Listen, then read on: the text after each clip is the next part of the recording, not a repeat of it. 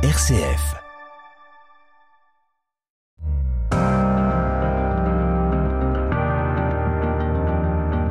RCF, les racines du présent.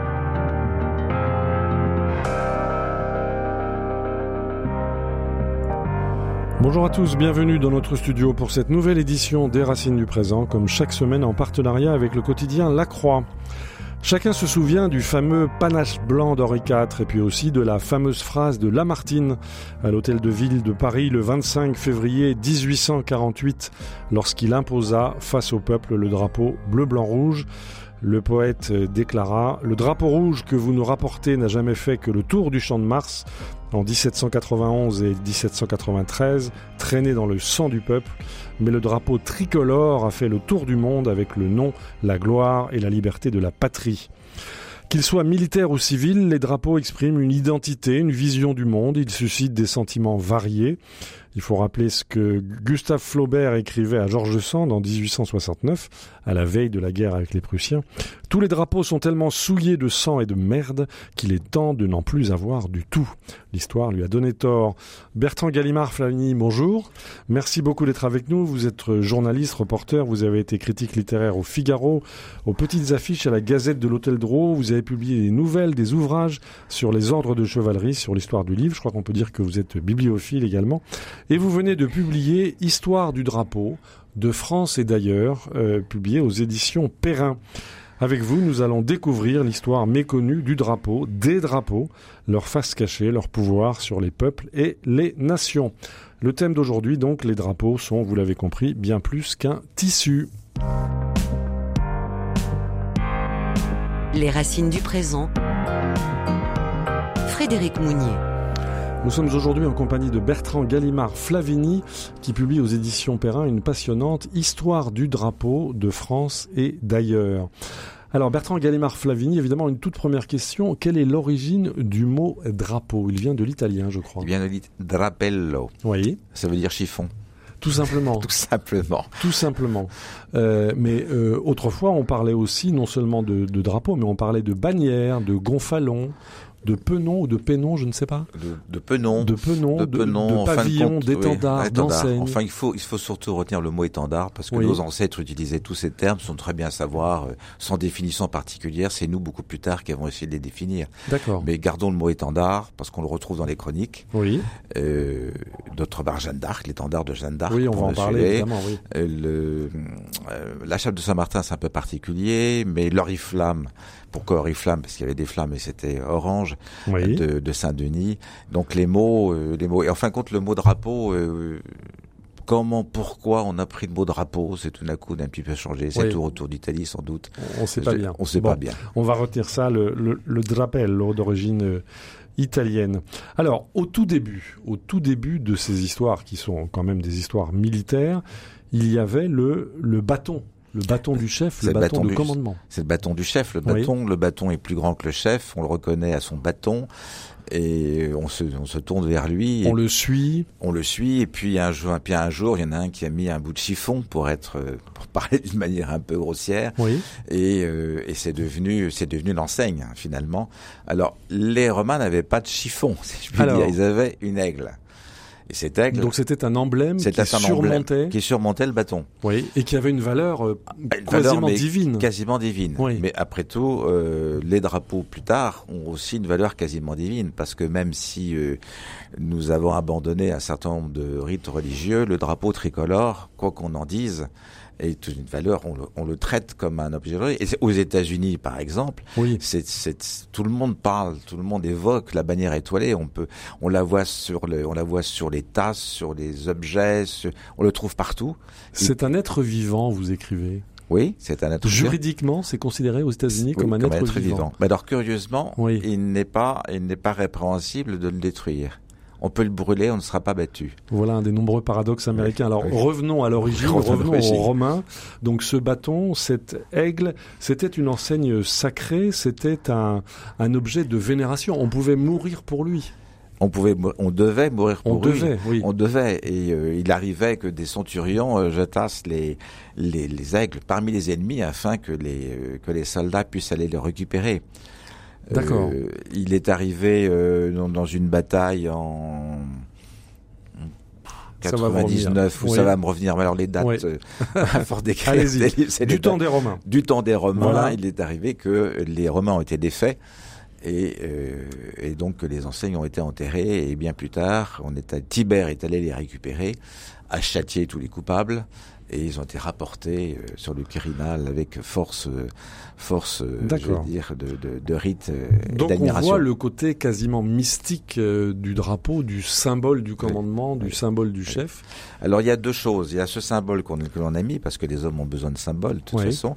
Et puis surtout c'est une, c'est une question de visibilité. Il faut se reconnaître. À Durant la bataille. Durant la bataille. Hastings, tout le monde en parle. Hastings, euh, les, les, les Romains, les, les. Romains, les Normands, Les Normands les Normands, Saxons. les Nous Saxons sommes se en sont tapés, 1066, c'est- plus 14 précisément le octobre. 14 octobre Octobre, 1066. se sont tapés dessus euh, joyeusement sans savoir s'ils tapaient un ami ou pas.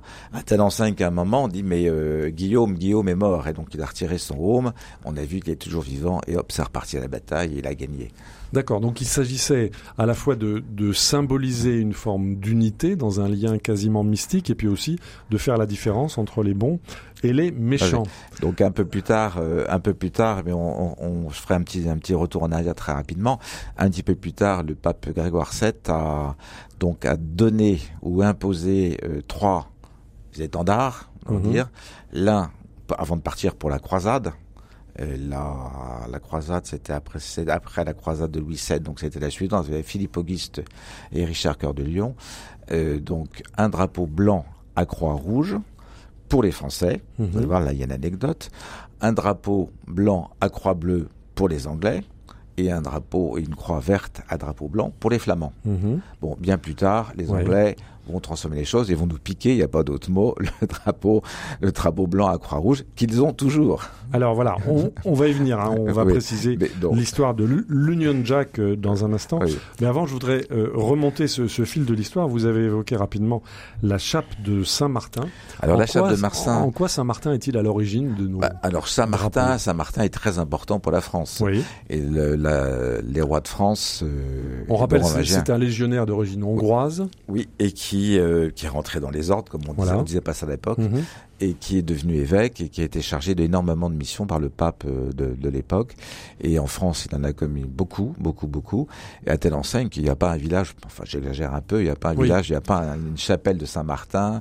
Et surtout, C'est le nom de après- lieu le plus répandu en France. Exactement. Alors, cette fameuse chape, c'est la moitié de son manteau. oui, La moitié de son manteau qu'il a donné à un pauvre euh, sur le passage. Mhm. Il faisait froid et lui, n'écoutant que voilà, c'est la légende de la Saint-Martin. légende de Saint-Martin. Et alors, euh, on dit que, alors je dis bien on dit, parce qu'on Oui, appelle oui. ça au conditionnel, On vous le pardonnera. oui, que la chape de Saint-Martin a été vénérée et finalement on la sortait, on la sortait pour à chaque fois qu'il y avait une bataille comme quelque chose de, de vénéré, pas comme un bâton de commandement, de Oui. vénéré.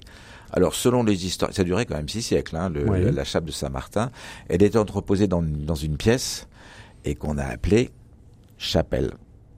Ça À partir du mot chape. ah bon, à partir du mot chape. C'est de là que vient le mot chapelle. Oui. Ben voilà, nous avons appris quelque chose. Oui. Aujourd'hui. Mais en fin de compte, selon les historiens, euh, les- ils n'ont pas vu que la chape de Saint-Martin puisse un jour servir d'emblème euh, pour, pour la France. En revanche, l'oriflamme de Saint-Denis. Alors, j'allais oui, venir, oui. l'oriflamme de Saint-Denis, oui. Alors c'est toute une toute une histoire. Euh, Racontez-nous. C'était dans le donc Louis VII avait un ami, un chanoine, un chanoine qui était le chanoine de l'abbaye de Saint-Denis. Et euh, c'est lui qui a eu l'idée de, ah, il a eu l'idée, non, c'est le Seigneur qui l'a Mhm. qui a l'idée, donc de d'inventer, il n'y a pas d'autre mot, cette fameuse oriflamme. Alors lui, pour lui donner une forme, on pourrait dire un, une sorte de triangle avec un bourron, mais Oui. dans le fond, c'est pas très bien parce qu'on en a fait, on a fait beaucoup de choses. Et, et donc, ils ont donné, un- donné une, espèce sacrée. Et à chaque bataille, on sortait. Ce qui a fait dire bien plus tard, à, euh, au 17, au 16e siècle, fin du 16e siècle, un abbé qui n'y croyait pas trop, en disant oui, il suffit que le roi de France sorte un bout de chiffon, euh, comme les oriflammes que l'on que l'on sort pour les processions religieuses pour gagner les batailles. Mhm. Voilà, tout le monde n'était pas toujours complètement d'accord. Mais on voit toujours l'importance de ce fameux bout de chiffon, de, de ce Oui. bout de tissu qui Parce- symbolise Parce qu'on le une parce unité qui n'était pas encore nationale, Non, mais une non, unité, nationale, ça vient un petit peu plus voilà, tard, oui. une unité, disons, Oui. royale. Oui. Et en fin de compte, à chaque fois qu'on sortait donc l'oriflamme, il y avait tout un protocole. Euh, le roi euh, donc se, se, confessait, passait la nuit en veille. Il était accompagné également de celui qui allait porter euh, euh l'oriflamme et, et, il était remis, on lui remet solennellement, on le sortait mhm. à Saint-Denis, il le prenait et ensuite va à la bataille pour gagner sus aux Anglais parce que forcément c'était toujours contre les Anglais. Voilà, on voit à quel point en vous, en vous écoutant Bertrand Gallimard Flavini, cette histoire du drapeau de France et d'ailleurs que vous publiez chez Perrin est riche d'enseignements pour nous tous. Alors, on va faire, si vous le voulez bien, une première pause euh, musicale euh, qui va nous ramener à l'époque contemporaine. Euh, il se trouve que pendant la Deuxième Guerre mondiale, de fait, nous nous sommes réunis autour du, drapeau et on va écouter une chanson patriotique de Jean Patard qui s'intitule Flotte petit drapeau et on va voir ce que pouvait signifier ce drapeau bleu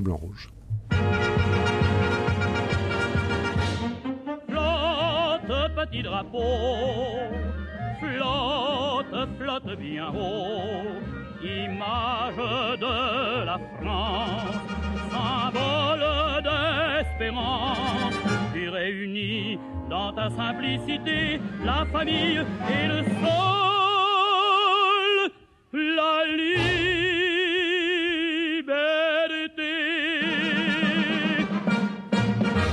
Enfant n'est qu'un jeu facile qui nous distrait ainsi qu'un bibelot. Et d'une main souvent bien inhabile, on te construit de bouts de calicot. Enfin, conscrit, te voilà de la classe, promène-le au travers du hameau. Chante gaiement, montre-le dans l'espace, tu ne sais pas ce que c'est qu'un drapeau. Flotte, petit drapeau, flotte, flotte bien haut, image de la France, symbole d'espérance, tu réunis dans ta simplicité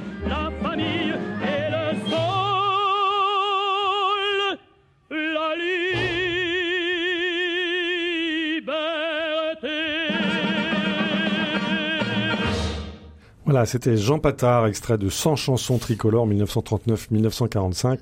Flotte petit drapeau. Les racines du présent. RCF. Au micro Frédéric Mounier, nous sommes aujourd'hui en compagnie de Bertrand Gallimard Flavini, qui publie chez Perrin une histoire du drapeau de France et d'ailleurs, et nous voyons avec lui que euh, ce bout de tissu, ce drapello euh, d'origine italienne, cette pièce d'étoffe, depuis très longtemps signifie bien plus euh, qu'un bout de tissu. C'est le, bâton de commandement du chef, c'est le l'emblème, l'aigle sacré chez les Romains, on l'a vu, la chape de Saint-Martin, l'oriflamme de Saint-Denis. Alors, euh, dans notre histoire, il y a comme ça des symboles qui jouent des rôles très très très très importants. Euh, Bertrand Gallimard Autour du drapeau, il y a eu le lys. Le lys qui était donc le, le symbole de la, de la royauté. Quelle est l'origine du lys, Bertrand Gallimard Flavini Oh là là, on pourrait peut-être passer deux ou trois émissions comme celle-là pour l'origine. Racontez-nous. En fin de compte, c'est tout, simplement, on a, on a dit beaucoup de choses, c'est tout simplement une fleur. Oui. C'est, la, fleur de lys qui a été prise. Comment a-t-elle prise? On, ne sait pas, il faut, faut, être très honnête, mais toujours, elle s'est imposée progressivement et c'est euh, bon, c'est Charles, euh, c'est Charles VII qui l'a imposé euh, véritablement, mais il existait déjà. Louis VII l'a utilisé. C'était la robe de la robe de pour le sacre, oui. donc était complètement euh, ouvert. Et puis le et on le voit partout. Peu à peu, mhm. il prend il prend il prend une certaine place. Alors sur fond azur, sur fond blanc. Et complètement. Alors, il y a bon, il y a plein de légendes, mais le lys, euh, en plus, il est devenu, il s'est tellement imposé qu'il est devenu vraiment le véritable emblème de la France. Alors il y avait le lys, mais il y a eu aussi les abeilles. À l'origine, les... chez les Mérovingiens, on trouve oui. des abeilles. Oui. Et puis, euh, sous Napoléon, l'abeille est, est, le symbole de l'Empire. C'est Napoléon qui a, qui Alors, a cru... Expliquez-nous cette modification, cette évolution. Napoléon a cru que, a cru qu'il avait aperçu les abeilles, il avait cru que c'était une forme de, de, de, de fleur de lys. Oui. Donc il l'a, il s'en est emparé.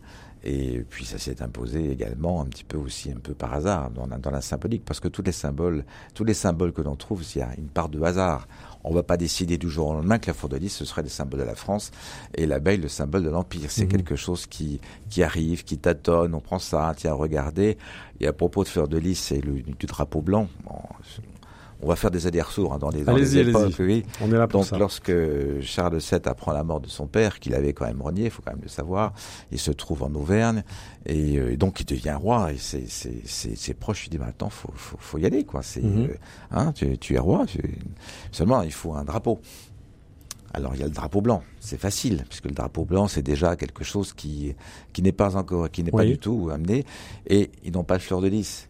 Donc ils vont en découper dans du papier doré et ils Mhm. vont parsemer ce, ce drapeau et ce sera le premier drapeau fleur de lysée complètement donc fait d'une manière euh, d'une manière plutôt à la scout j'allais dire. D'accord, un peu bricolé. Oui. Voilà comment s'écrit l'histoire. Et puis il y a la figure de Jeanne d'Arc et son étendard. Alors Jeanne d'Arc, là, son étendard, là, c'est aussi là une grande histoire. J'y consacre un chapitre complet parce que parce qu'on a beaucoup de choses. Oui. Euh, Il y a beaucoup d'interprétations. On a retrouvé euh, chez un brodeur euh, des, des descriptions. Il y en a d'autres qui sont arrivés, qui ont fait quelque chose. Enfin, ce qu'on sait généralement, c'est que le donc c'était une sorte de triangle avec enfin, un triangle avec des avec des pointes Oui. et donc qui représentait qui représentait euh, la Vierge, le Christ euh, et puis un certain nombre d'autres éléments et surtout c'est que ce comment dire ça a beaucoup choqué. Vous connaissez tous tout le monde connaît ce tableau où on voit Jeanne d'Arc près du roi au sacre au sac de Reims où elle est en armure Oui. avec l'étendard. Et euh, donc les historiens disent c'est pas possible. On n'est pas en armure dans une, au, au cours d'une cérémonie religieuse. Mhm. il semblerait que, mais elle avait quand même son étendard, à telle enseigne que pendant son procès, donc les, ces juges ont demandé, mais euh, pourquoi un étendard? Et elle a répondu, parce qu'il avait bien œuvré. Voilà.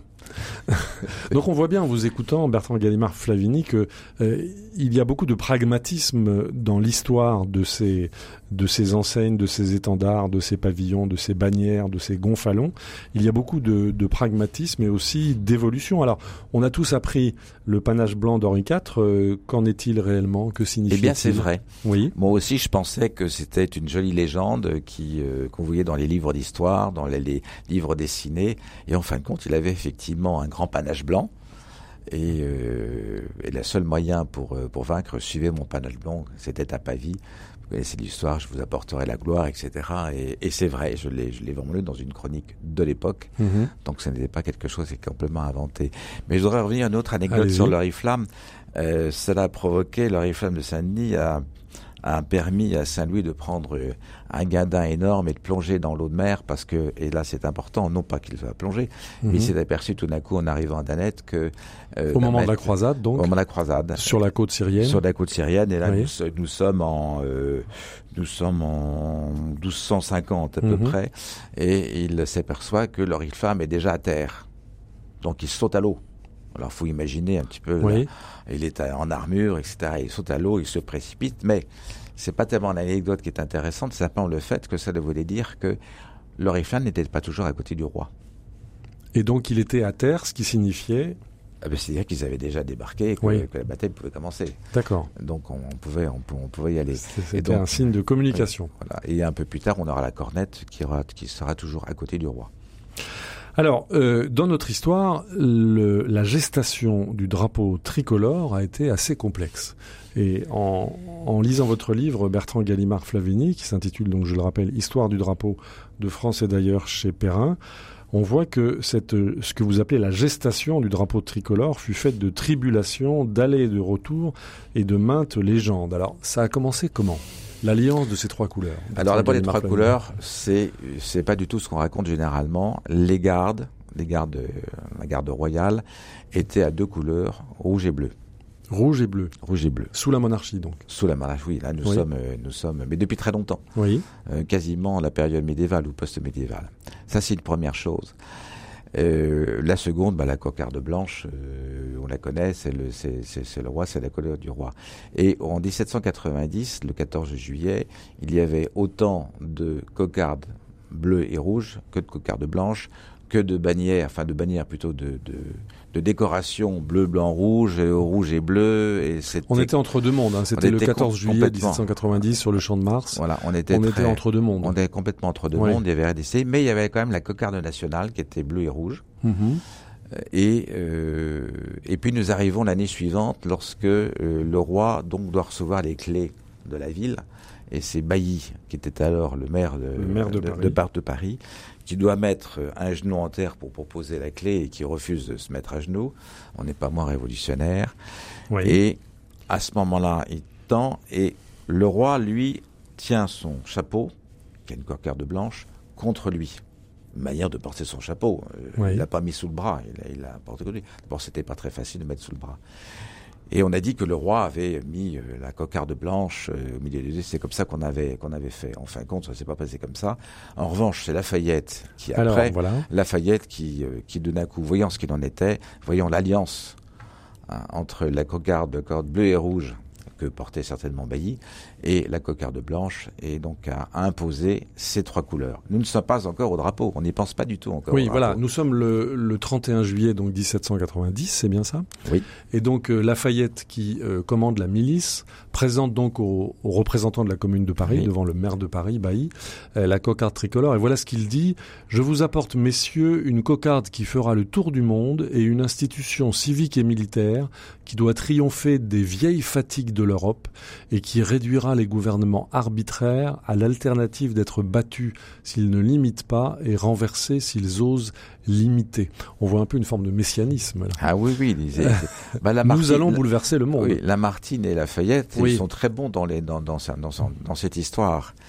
Alors il faut savoir, il faut savoir que si les drapeaux se sont imposés, ils se nomment pavillons, c'est des pavillons marines. Mhm. C'est essentiellement à partir de là qu'ils se sont complètement développés parce que c'est le signe de reconnaissance.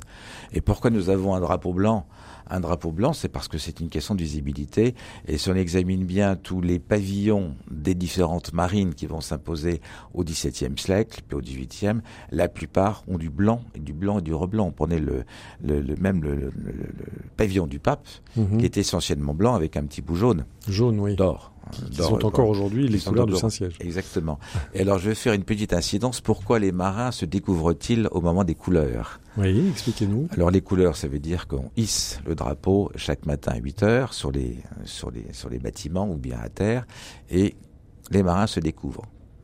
Les hommes, les- l'armée de terre saluent. Tout simplement parce que lorsque les bâtiments de haut bord euh, quittaient le port, bien sûr, on hissait à la, à la proue, à la proue le, le- le drapeau, le pavillon blanc, je vais pas même faire Mhm. attention, Oui. et on récitait une prière, ce qui était Mhm. bien naturel, puisque la religion catholique était la religion d'État. Et quand on récite une prière, on se découvre. Maintenant, il n'y a plus de prière, il n'y a, a plus de pavillon blanc, mais on se découvre. Mais pourquoi toujours. les fantassins ne se découvraient-ils pas? Bah Parce qu'ils n'étaient pas sur un bateau et ils ne récitaient pas de prière. Alors poursuivons, si vous le voulez bien, Bertrand Gallimard Flavini, l'histoire de notre drapeau euh, tricolore. La constituante en a débattu en octobre 1790. Oui. Et, et- et ensuite, comment en, en sommes-nous arrivés à cette Ah bah, cette de forme perso- de personne n'est tout à fait d'accord parce que on, on ne on, s- on ne sait pas très bien comment comment faire. Et donc il y a des grandes discussions qui, qui sont euh, qui sont entamées. Et nous arrivons en 90, euh, 90, 91, 92 Oui. jusqu'à la convention. Et donc, il y a des grandes discussions. Mirabeau, alors, est-ce qu'on va garder le drapeau blanc? Est-ce qu'on va euh, en inventer un autre, créer un autre? Il y a ces fameuses trois couleurs qui Mhm. arrivent. Donc, on imagine dans les dans le- l'étendard ou le drapeau blanc, on imagine mettre dans le franc quartier, c'était en haut à gauche.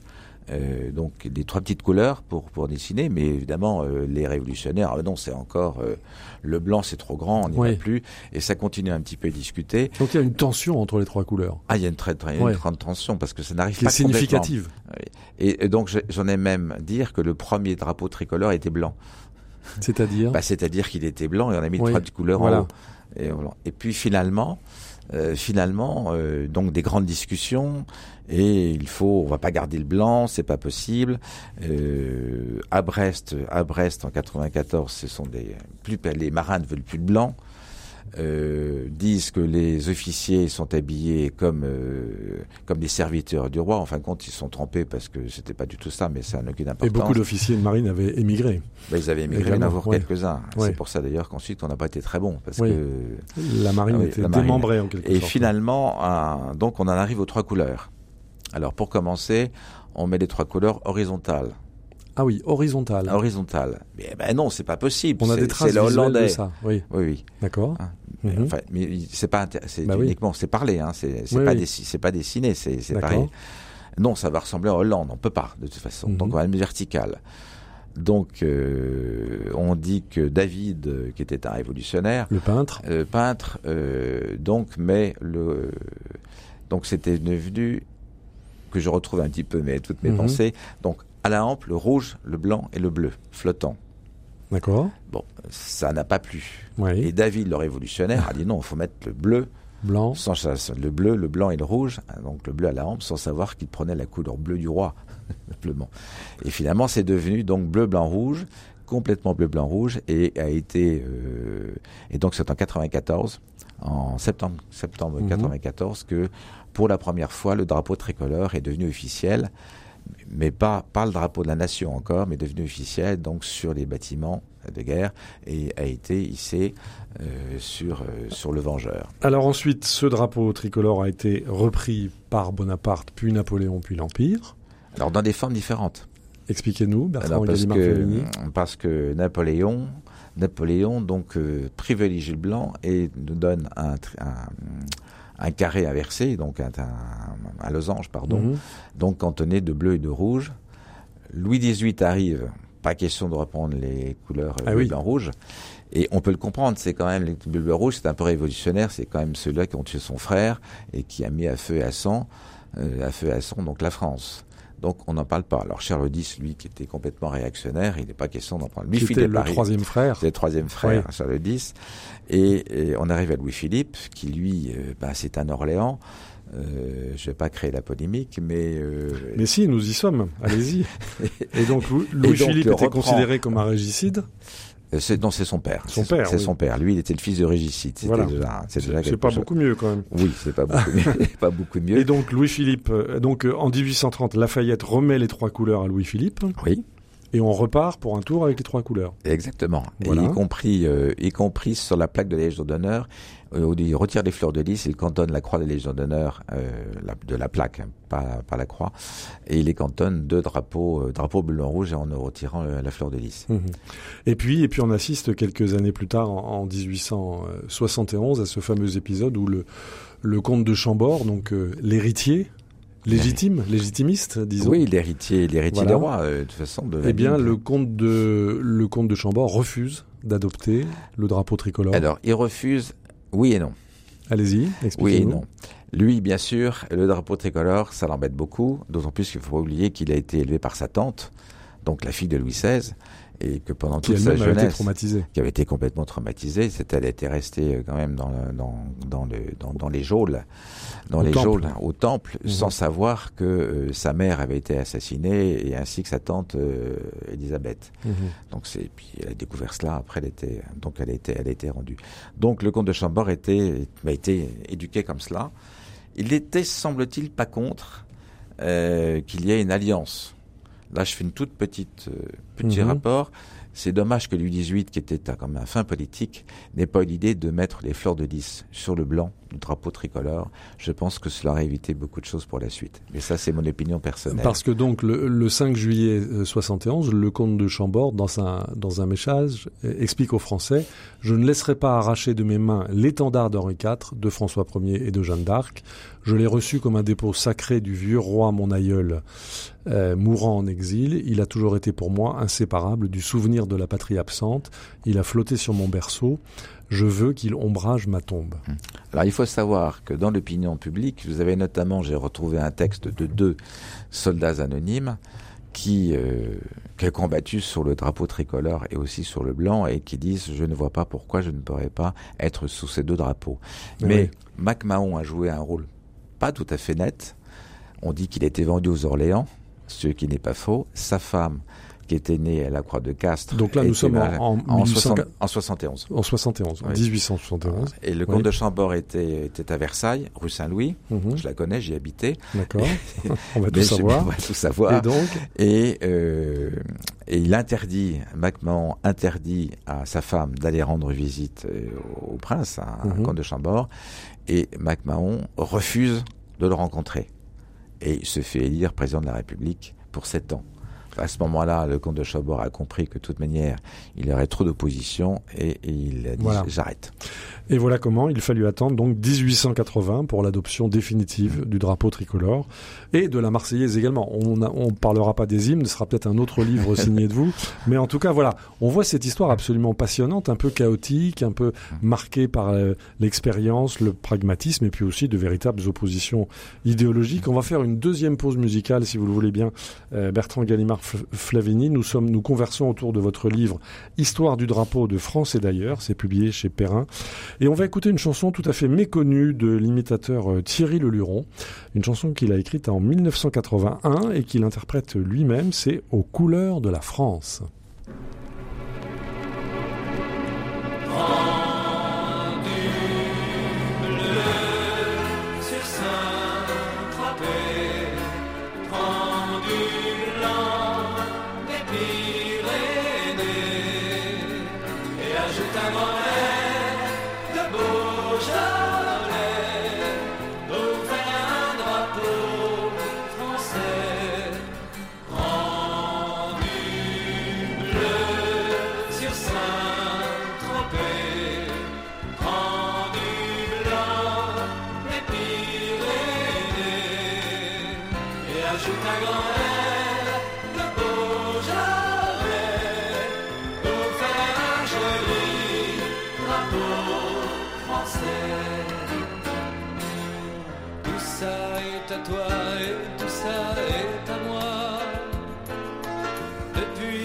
s'appelle les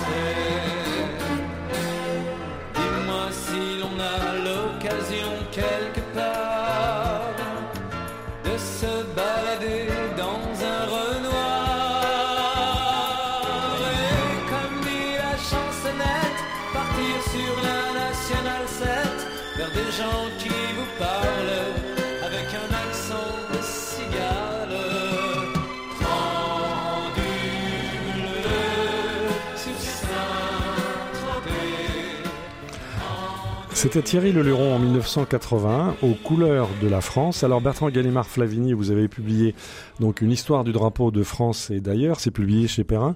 Est-ce que vous auriez imaginé que le bleu trouvait son origine à Saint-Tropez, comme nous le propose Thierry Leluron, le blanc dans les Pyrénées et le rouge du Beaujolais? Dans bah, les archives, vous n'avez pas trouvé trace de cette Non, je n'ai pas trouvé, mais je trouve que c'est une très bonne interprétation. Oui, vous n'êtes pas euh, contre. Ah, je suis pas contre du tout. Au contraire, si on peut trouver toute la, symbolique, euh, toute la symbolique dans, dans, dans, la France, dans le pays de France, sous, les, sous nos couleurs, c'est mieux, c'est bien. on s'y retrouve. Les racines du présent. Frédéric Mounier. Les racines du présent cette semaine autour de l'histoire du drapeau de France et d'ailleurs, donc publié chez Perrin par Bertrand Gallimard Flavini. Avec lui, nous retraçons ces histoires extrêmement complexes justement de la les origines du drapeau, les origines des, des couleurs. Il y a aussi des, des emblèmes, vous en parlez un petit peu dans, dans votre livre Bertrand Gallimard Flavini au fil de l'histoire de France, notamment durant la Deuxième Guerre mondiale, le drapeau bleu-blanc-rouge a été mis, si j'ose dire, à diverses sauces. Il y a eu la Croix de Lorraine, il y a eu la Francisque et deux conceptions euh, du système, euh, je ne vais pas dire du système républicain, mais deux conceptions de, de l'État français. Quelle est l'origine de ces deux, de bah, ces deux emblèmes? Déjà, ces deux emblèmes euh, ont été posés sur le drapeau tricolore. Donc on les a pas achetés. On aurait pu penser que Pétain ait choisi euh, un rouge avec un cercle blanc et une, un intérieur. Je ne je vais pas aller. Il y a eu des tentatives, non? Non, non, non, non, on n'a pas, de trace de ça. On n'a pas de trace de ça. Il a vraiment gardé. Il, il, a pris comme symbole la Francisque. Il en a fait une décoration qu'il a remis à des personnalités que nous connaissons, que mhm. c'est même plus la peine de les citer parce qu'on le sait. Et quant à la Croix de Lorraine, euh, bah, le général de Gaulle, c'est sur la proposition de l'amiral Muselier qui, euh, qui, a proposé la Croix de Lorraine comme, comme symbole pour l'arrêt de la résistance et pour la, surtout la libération. La Croix de Lorraine, c'était en lien avec Jeanne d'Arc? Non, on ne sait pas. Écoutez, je ne sais, on Non, ne sait pas. oui. On ne sait, on ne sait pas. Dans le fond, Ouais. je ne sais pas pour. Bon, il est. ah, bon, je, je pense pas qu'il était en plus lorrain. D'ailleurs, je veux dire, je me trompe peut-être. Non, Colombey les deux églises n'est pas très loin de la Lorraine, mais pas Non, plus oui, que ça. C'est oui. pas plus, c'est pas Voilà. plus que ça. Et donc là, c'est important parce que finalement, je disais tout à l'heure que Louis XVII, euh, que pardon, que oui, euh, le- Louis Le comte de- XVIII, oui. Louis XVIII euh, aurait été bon politique s'il avait ajouté des trois fleurs de lys dans le blanc. Finalement, au bout du compte, un, peu plus d'un siècle plus tard, il y a deux hommes d'État qui ont rajouté quelque chose sur le blanc pour, pour, se, pour se distinguer. Donc il aurait pu le faire. Voilà. On voit la malléabilité, en fait, Mm. de notre emblème national Mm. au fil de l'histoire. Oui. Alors, ne cesse de se reconstruire. bah, se reconstruire de toute façon, c'est comme je disais, vous m'avez remarqué tout à l'heure, Ouais. c'est comme un être, un être vivant. Et j'ai une anecdote que je, qui me touche beaucoup. Il y en a deux. Euh, j'ai un de mes amis, un de mes amis, le général Delors, qui, qui, euh, qui m'a raconté l'histoire. Donc je lui rends, euh, euh, je rends hommage pour cela. Il m'a raconté l'histoire de de ses, d'un de ses camarades qui se trouvait dans une situation un petit peu difficile au cours d'une opération en Afrique. Je pense que c'était en Mauritanie et euh, vraiment pas bien. Il réussit à envoyer des éclaireurs pour demander du secours. Et bon, et puis au bout de quelques heures, quelques jours, là je n'ai pas la chronologie, euh, le secours arrive et trouve donc cet officier, pas en très bonne forme, enveloppé dans le drapeau tricolore. Et il le dit à ses sauveurs, je pensais que j'allais mourir, je ne pouvais pas mourir sans être dans le drapeau français. Voilà. On voit la force du symbole. La force du symbole. Un autre symbole que j'ai découvert en allant dans une exposition à Chantilly, et euh, je vois une photo du duc d'Aumale sur son lit de mort, Fils de Louis-Philippe. enveloppé dans un drapeau français. C'est-à-dire que Luc de Malle, qui était euh, officier français, pas l'oublier, général de division, avait voulu que- qu'il soit euh, inhumé dans cet uniforme qu'il considérait comme, comme très fort pour lui. Il est parti euh, en Sicile chez lui, et là il est mort, et bah, il était en costume. Et sa famille, ses proches qui étaient là, ont- l'ont enveloppé dans le drapeau tricolore. Tricolore. Oui, tricolore, Voilà. je dis bien tricolore. Bon, et, lui, c'était un Orléans. Et lui, c'était un Orléans. Et donc, ce drapeau euh, a été posé sur sa bière et il est toujours dans sa chambre, dans sa chambre à Chantilly. Alors, on va poursuivre ce voyage à travers le temps et l'espace. On va évoquer des, des drapeaux euh, étrangers. Euh, vous consacrez un chapitre au, au drapeau du Royaume-Uni et vous le titrez Jack fait l'Union. Alors, on sait que le drapeau s'intitule l'Union Jack. Expliquez-nous, Bertrand Gallimard Flavigny. Bon, on ne sait pas pourquoi il s'appelle comme ça. Oui. Toujours est-il simplement, c'est que euh, Charles euh, Ier Stuart donc monte sur le trône euh, d'Angleterre. Et c'est à ce moment-là que le fameux drapeau blanc à la croix rouge dont je vous parlais, il y adjoint la croix de Saint-André bleu, le symbole de l'Écosse. Mhm. Donc il fait l'union. Voilà, c'est le. Royaume-Uni Et le Royaume-Uni est né à ce moment-là. entre l'Écosse et l'Angleterre. Entre l'Écosse et l'Angleterre, Mhm. c'est le Royaume-Uni. Alors vous allez me dire, mais alors le pays de Galles, mais le pays de. Galles n'a pas de croix. Alors euh, il, a un croix dragon. et il a un dragon, mais on lui met, on lui, on lui met rien. Et puis pour euh, l'Irlande, euh, on n'allait pas lui mettre une croix orange, donc c'est une croix euh, bleue également, euh, rouge aussi. Mhm. Ce qui fait que c'est un assemblage. L'Union Jack est un assemblage. Mais je me disais, en Comme le Royaume-Uni. mais c'est le Royaume-Uni. Voilà. Enfin, je dis ça. un assemblage, mais euh, Mhm. un assemblage technique, hein, si vous voulez. Ouais. À telle enseigne que, avec le Brexit et les demandes d'indépendance de l'Écosse, si jamais l'Écosse devenait indépendante, il faudrait retirer la croix de Saint-André, la Ah oui. bleue. Donc il faudrait, il faudrait retisser tous les drapeaux. Vous imaginez Reconstruire le drapeau. Voilà quelque chose qui n'était pas venu à Et l'esprit. les Anglais ont déclinent le- leur euh, leur drapeau sur les pavillons, sur les institutions, euh, partout, partout. Il est là. Il est en Australie, il est en, il est euh, Dans tout le Commonwealth. dans tout le Commonwealth. Sur l'ancien empire où le soleil ne se couchait jamais. Et Et il y a un cas particulier pour le Canada, je crois. alors le Canada, oui, alors le Canada, le Canada est véritablement né en 1800. Euh, ben oui, comme je vous disais, les dates, je suis pas très doué. Au 19e siècle, Donc, donc. au 19e siècle, deuxième partie du 19e Oui. siècle. Et, euh, et là, ils se disent non, non, on va pas. Alors que le premier drapeau du Canada est avec le, dans, donc le franc quartier avec le drapeau Union Jack et puis des rayures. Donc ça ne colle pas et finalement on, on arrive après maintes dessins et autres donc à construire ce drapeau canadien donc à deux bandes rouges et blanches et les fleurs d'érable. Alors il y a un petit cas particulier, c'est le Nouveau-Brunswick. Oui. Et là, j'avais connu euh, Monsieur Robert Pichette, feu Robert Pichette, qui était euh, héraldiste, euh, héros d'armes de Sa Majesté la Reine du Canada. Et euh, donc il a dessiné le drapeau du Nouveau-Brunswick sans en parler à son Premier ministre, en se disant comment va-t-il le prendre. Et il a trouvé ça très bien, sauf une chose, c'est que le dessinateur avait oublié les rames du bateau. Mhm. qui figure sur Voilà. ce drapeau-là. Mais autre chose. Alors le Québec, c'est encore Et autre oui, chose. j'allais dire. Alors le Québec, euh, le Québec s'est inspiré des drapeaux des régiments du XVIIIe siècle. Donc vous avez la Croix Blanche, Mhm. dite euh, la Croix Blanche, cantonnée de bleu et frappée de fleurs de lys. Donc là, quand nous arrivons au Québec, on Ça a voit quelque ce- chose de français. C'est quelque chose de français. Profondément français. Français, oui. Voilà. Alors, euh, à côté du Québec, eh bien, il y a les États-Unis. Alors, euh, on va parler de cette fameuse bannière à, à 50 étoiles. Vous allez nous raconter son histoire, mais avant, je voudrais vous faire écouter euh, Bertrand Gallimard Flavini, une sorte de, de, de célébration. C'était donc en 2002 à l'occasion de la finale du Super Bowl, donc ce championnat qui mobilise, ce- championnat de football américain qui mobilise l'ensemble des États-Unis. Euh, on va écouter le Maria Carey qui chante l'hymne national. L'hymne national s'intitule The Star Spangled Banner, c'est-à-dire la bannière étoilée, donc fait euh, allusion à ce drapeau. Et on va voir euh, l'importance, enfin on entend ça dans la musique et dans les paroles, l'importance que revêt cette bannière étoilée pour le peuple américain.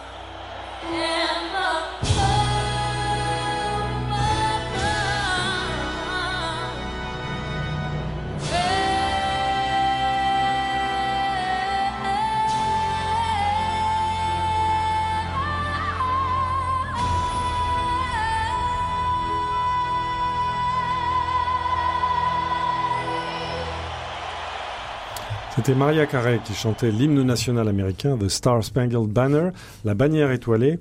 Alors, euh, cet hymne a été adopté par une résolution du Congrès le 3 mars 1831, pardon. Euh, et Bertrand Gallimard Flavini, dans votre livre Histoire du drapeau de France et d'ailleurs, chez Perrin, euh, vous euh, nous expliquez que cette bannière étoilée a eu aussi un très très long parcours qui a débuté par une légende. Racontez-nous. Bah, débute ouais, par une légende, euh, je sais plus quelle légende c'est. C'est, on, on a raconté beaucoup de choses. En fin de compte, pour commencer, les, les membres du Congrès euh, avaient décidé qu'on rajouterait une étoile par État Mhm. et une rayure par État. Oui, Très vite, on s'est aperçu, oui. euh, on s'est aperçu que ben, qu'on n'y arrivera jamais parce que 13, puis 14, puis 15, puis 16, vous imaginez. Voilà, donc, les États-Unis n'ont jamais cessé de s'accroître. donc ça, ça, ça croît. Donc au, à l'origine, à l'origine, il y avait les fameuses rayures rouges et blanches Qui et signifie cantonnées sur les, les autres États. D'accord. Simplement, il y a des étoiles, euh, chacun se retrouve un peu. Et c'était cantonné du euh, Red Spanger, donc anglais. Euh, ça faisait quand même défaut, donc ils l'ont- Mhm. ils l'ont dégagé, et c'est là qu'apparaissent dans le franc quartier bleu les 13 étoiles en cercle, disposées en cercle. En cercle. À l'origine, c'était en cercle. C'était oui. en cercle. Mhm. Et ensuite, euh, ensuite, bah, peu à peu, à chaque fois, une étoile de plus, deux étoiles de plus. Donc, on a eu droit, je pourrais pas toutes les modifications, on a eu droit à, à une étoile formée par les étoiles, euh, à une pyramide, à nouveau en, à nouveau en rectangle, et, et ainsi de suite pour arriver finalement, donc jusqu'à ce que la cinquantième, cinquantième étoile, donc, euh, vienne. Et c'est Eisenhower qui a dit bon, hop, hop, ça suffit, mais on n'en a pas fait, on n'en a pas fait, on n'a pas fait d'autre façon. Il n'y a pas d'autre, pas d'autre État qui se soit ajouté. Le, il y a un jour, euh, il y a un jour sacré de- du drapeau, parce qu'il faut voir la, la- la- il faut voir la ferveur qu'ont les Américains pour. Oui, euh, c'est quelque chose que nous ne connaissons pas de ce côté de l'Atlantique. oui.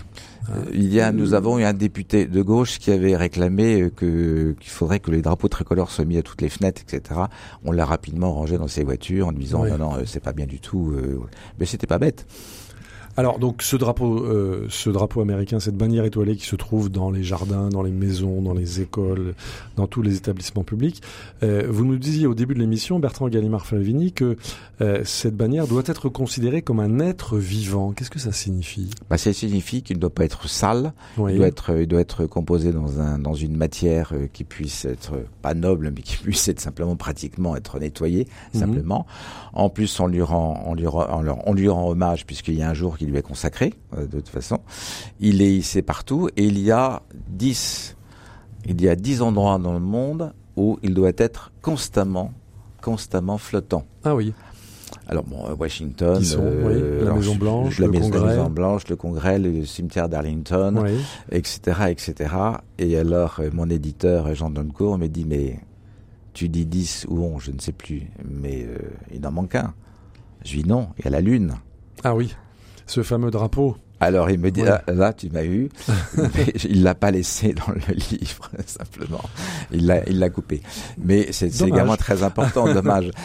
C'est, très important. Cette bannière, il faut voir, euh, quand on arrive aux États-Unis, il y en a partout, partout, Ouais. partout, devant les maisons, etc. Mhm. Et c'est assez récent. C'est, c'est, c'est venu à c'est dû au moment de la guerre, de la guerre civile, puisque je ne sais plus quel historien américain. appelle la guerre de sécession. ici, nous, voilà, oui, on de la ce côté de l'Atlantique. Et il disait, Ouais. mais euh, je comprends, si quelqu'un de l'époque, avant la guerre civile, la guerre de sécession, la guerre civile, euh, on serait très très surpris de voir tous ces drapeaux, toutes ces bannières euh, flotter euh, au-dessus des maisons et ailleurs. Et donc c'est vraiment venu après comme une union. De Oui, comme façon. une union. Comme une union. Car les deux drapeaux du Nord et du Sud n'étaient pas de même. euh, Ah, c'était pas tout à fait pareil, Voilà. mais il a jamais été vraiment officiel. C'est très curieux parce que le drapeau de la sécession, qui a, qui a posé des, des, des problèmes à des bonnes consciences euh, nordiques vis-à-vis du Sud, notamment c'est un des drapeaux de Mississippi euh, on- qui était composé de la croix, la croix de Saint-André bordée d'étoiles. Et on dit non, c'est plus possible parce que c'est un drapeau raciste. Puis je crois que Voilà. le Klan, en plus, on était emparé. Donc on a cherché, ça a duré dix ans avant de Mhm. finir de choisir une fleur. Voilà comment les drapeaux sont des enjeux politiques. Oui, parce que chaque État, Alors- pardon, chaque État, chaque Oui. État a son drapeau, mais ça on les connaît moins. Voilà. Alors, euh, il nous reste encore une, une poignée de minutes avant la fin de cette conversation passionnante consacrée à l'histoire des drapeaux de France et d'ailleurs, qui est publiée chez Perrin par Bertrand Gallimard euh, Flavini. Euh, il y a le drapeau européen et ses douze étoiles, alors qui a été l'objet de de polémiques, de discussions, de débats. Racontez-nous sa, sa genèse, Bertrand Gallimard Flavini. Alors, pour commencer, euh, parce que dès qu'il y a un groupe qui se forme, il y a un drapeau. oui, Qu'on soit révolutionnaire, qu'on soit associatif, qu'on soit, il y a un drapeau. euh, et il suffit de regarder les manifestations, euh, il y a des drapeaux de partout, n'importe euh, couleur. Bon, c'est parce que c'est vraiment une visibilité, un point de ralliement, une- c'est une identité. Mhm. quelle qu'elle soit de toute façon. Donc pour l'Europe, bah, il fallait trouver un drapeau. Donc il y a une première chose qui a été faite euh, assez malheureuse. Et ensuite on est arrivé donc euh, à la formation de ce drapeau que nous connaissons, donc bleu, d'un certain bleu, avec les, les étoiles, les douze étoiles. alors qui sont censés euh, Bah, représenter alors, c'est les premiers, les premiers États membres. Oui, Et on s'est dit, quelques esprits qu'à chagrin a dit, mais euh, c'est, ce sont les étoiles de la Vierge. Alors, C'est un drapeau religieux. Oui. Alors il y a une coïncidence. qu'en est-il? Je ne soupçonnerais pas le Oui. concepteur, qui était un bon catholique, Oui. d'avoir tranquillement imposé, mais je penserais plutôt c'est qu'il a, il a, il a dû trouver que c'était très très marquant. Et après tout, euh, après tout, tous les drapeaux ont quelque chose de religieux et, et donc ce sont significatifs. Il faut se reconnaître. Et je pense que ce que ce concepteur a en toute bonne foi, Mhm. a trouvé le moyen de le. Alors ça, évidemment, ça a provoqué un certain nombre de choses. Et alors le drapeau, ben, le drapeau européen, on l'a parfaitement admis. Il a recouvert le cercueil pour la première fois, un cercueil de d'Helmut euh, d'Helmut euh, Kohl. Helmut Kohl, pardon, Oui. merci. Mhm. Et pour moitié avec le drapeau français, le cercueil du président Giscard d'Estaing. Et, euh, et on le voit. Et alors, il y a une petite polémique qui s'est créée il n'y a pas très longtemps. On a dit que le président Macron avait changé les couleurs du drapeau français. Mhm. Alors, en fin de compte, il faut revenir en arrière, c'est que Oui. le président Giscard avait trouvé que c'était un peu trop foncé, qu'il fallait être un peu plus moderne et plus s'accorder avec l'Europe. Donc il a éclairci, il a fait éclaircir, mais c'est pas une loi, hein, simplement Ah oui. qu'elle soit brique, éclaircir.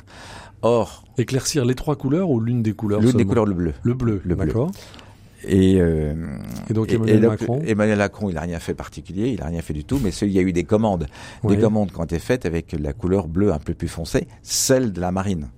Parce qu'évidemment, le, si, vous- si vous êtes en mer, vous avez un bleu très clair, vous voyez rien du tout. Il faut que ça tranche. Donc le drapeau, le bleu du drapeau, mais oui, le drapeau tricolore, et même ce- le bleu est Oui. plus important que le blanc, parce que ça se, que le blanc et le rouge, parce que ça se voit davantage, et c'est simplement le résultat de ces commandes. Et, euh, et donc voilà. Et je voulais dire autre chose, et ça m'échappait, donc c'était pas important. Je, je lis dans votre livre, Bertrand Gallimard Flavini, que les douze étoiles du, dra- du drapeau européen donc feraient songer à la couronne de la Vierge de la médaille miraculeuse Oui. de la rue du Bac à Paris. Euh, et mieux encore, la date d'adoption correspondrait à la fête de l'Immaculée Conception. Oui, c'est le lendemain. C'est pas la bonne, Oui. c'est pas la bonne date. Bon, Oui. donc il faut pas jouer les non, faut, il coïncidences. faut tout- coïncidence, parce qu'on peut on faire beaucoup de choses avec les coïncidences. Vous avez vu le bleu, blanc, rouge. Ça peut être la couleur du roi, ça peut être la couleur euh, des gardes, Oui. ça peut être la couleur, euh, ça peut être le rouge. Or, il faut savoir que le drapeau rouge, qui n'est apparu vraiment que très tardivement, euh, c'est en Angleterre une grève, mais le drapeau rouge était a été hissé effectivement sur le champ de Mars, mais c'était pour cesser les tirs. C'était un moyen pour les militaires ou pour pour, euh, pour les Mhm. militaires de non non on arrête on arrête on arrête on Mais arrête. alors, ce fameux drapeau rouge euh, fait-il partie de l'histoire de France, Bertrand Gallimard Flavini Il fait partie de l'histoire de France à partir du moment où les révolutionnaires de 48 ont voulu le remplacer, euh, remplacer les trois, les trois couleurs. Donc, ce drapeau aurait pu être notre drapeau? Si la révolution de 1848 Mon Dieu, ne s'était pas terminée dans le sang J'en quelques frémis. mois plus tard, en juin frémis. 48. Il fallait laisser ça aux soviétiques. D'accord. Mais vous écrivez bien, Bertrand Gallimard Flavini, tous les pays tombés sous le joug des communistes euh, hissèrent le drapeau rouge comme drapeau national. Donc à l'échelle du monde, ce drapeau rouge a connu un succès euh, absolument considérable. Oui, comme le Ah. communisme. D'ailleurs, il en reste Voilà. deux. Il y a encore deux nations. Oui. de- de- Qui sont trop deux et demi, qui sont la Corée du Nord et la, le Vietnam. Ah oui. Et je parle pas du euh, je ne parle pas du l'aigle de- du pays des aigles, euh, mais simplement il l'avait déjà, il l'avait déjà Mhm. auparavant. De l'Albanie, vous voulez dire. Merci. Voilà. oui, donc vous vous rappelez que ce drapeau rouge acquis vraiment ses lettres de noblesse avec, avec d'abord les troubles survenus en Russie en 1905. C'est ça. Donc c'est assez récent dans oui, l'histoire il est euh, apparu vraiment en 1911. dans l'histoire du monde. Et ça a tout, tout, tout balayé. Euh, sur le, vous nous vous nous rappeliez tout à l'heure qu'au cours des manifestations, on voit un certain nombre de, dra- de drapeaux. Il y a le drapeau noir également. Ah, le drapeau noir. Mais il n'a pas tellement de succès, le drapeau noir. Il a plus de succès dans les récits, dans les récits, les romans. Le drapeau des pirates. Oui. Euh, C'est réputé être le drapeau des anarchistes. Alors, j'allais le dire. J'allais le dire. C'est une réalité ou pas? Oui, c'est une réalité. Les anarchistes, ça n'a pas eu tellement de succès d'ailleurs. Bon, de temps en temps, on en voit encore des drapeaux noirs, et donc c'est apparu donc au milieu, à la dernière, euh, toutes dernières années du 19e siècle, puisque les anarchistes, euh, Ravachol, souvenez-vous, euh, tous les attentats qui étaient commis par, euh, et là il y en a encore quelques nostalgiques qui se disent anarchistes, Mhm. euh, et donc, mais on les voit assez rarement brandir le, le drapeau noir. On Mais donc il n'y a pas de, de tradition solide autour, euh, autour de ce drapeau Non, noir, non, si ce n'est le drapeau des le drapeau des pirates. Drapeau des pirates. Alors on pourrait dire que le noir, parce que bah, je veux pas dire que les Bretons sont anarchistes, parce que je vais je, vais- je vais pas pouvoir sortir vivant de- des studios, mais le premier drapeau euh, breton Oui. était un drapeau blanc à croix noire, car il y a eu une croisade de Bretons, de Bretons, qui malheureusement s'est très très mal terminée parce que ben, les Bretons qui étaient partis n'étaient pas en- encadrés. Mhm. Et c'est un peu plus tard qu'on a rajouté, on les a cantonnés des fleurs des, des Lermines. Alors l'Hermine, elle n'est pas venue de Bretagne, elle est venue simplement, euh, elle est venue, c'est parce que la légende est très belle. Tous Oui, les ducs de. Bretagne, tous les ducs de Bretagne ont Oui. vu ont vu l'hermine euh, qui, euh, qui allait être battue et qui refusait de se souiller. Et donc, à chaque fois, euh, la duchesse de Bretagne, Anne, euh, le, le comte machin, etc. Donc, on trouvait, donc, belle légende, simplement. Mhm. Et, Mais et ce drapeau flotte toujours. alors, il flotte toujours, mais plus de la même manière, Oui. puisque le drapeau tel que nous le connaissons aujourd'hui, le drapeau de Bretagne, donc qui ressemble à un drapeau américain, euh, avec les bandes noires et puis le franc quartier avec les hermines, date de 1920 et quelques, juste avant, juste avant la dernière guerre. C'est une, Mhm. c'est une fabrication. Mais il a, c'est-à-dire qu'il a marché. Il a marché, il était vraiment adopté. Alors, il y a deux drapeaux euh, dont vous ne parlez pas dans, dans, votre, dans votre histoire du drapeau de France et d'ailleurs, publié chez Perrin, Bertrand Gallimard Flavigny. C'est le drapeau blanc, le drapeau de la reddition.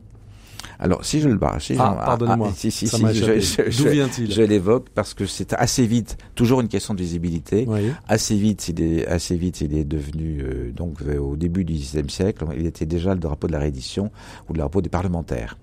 Plus C'est un symbole universel. Bah, c'est devenu un symbole universel Oui. parce que c'est blanc, c'est pur, etc. Mhm. Et euh, mais les, comme le- les pavillons pour des questions de visibilité, les pavillons marines donc sont blancs pour la plupart. Donc c'est passé Mhm. comme ça. Il y a une D'accord. bon. Euh, les pavillons de complaisance, hein. Euh, c'est donc particulier à la, à la marine marchande.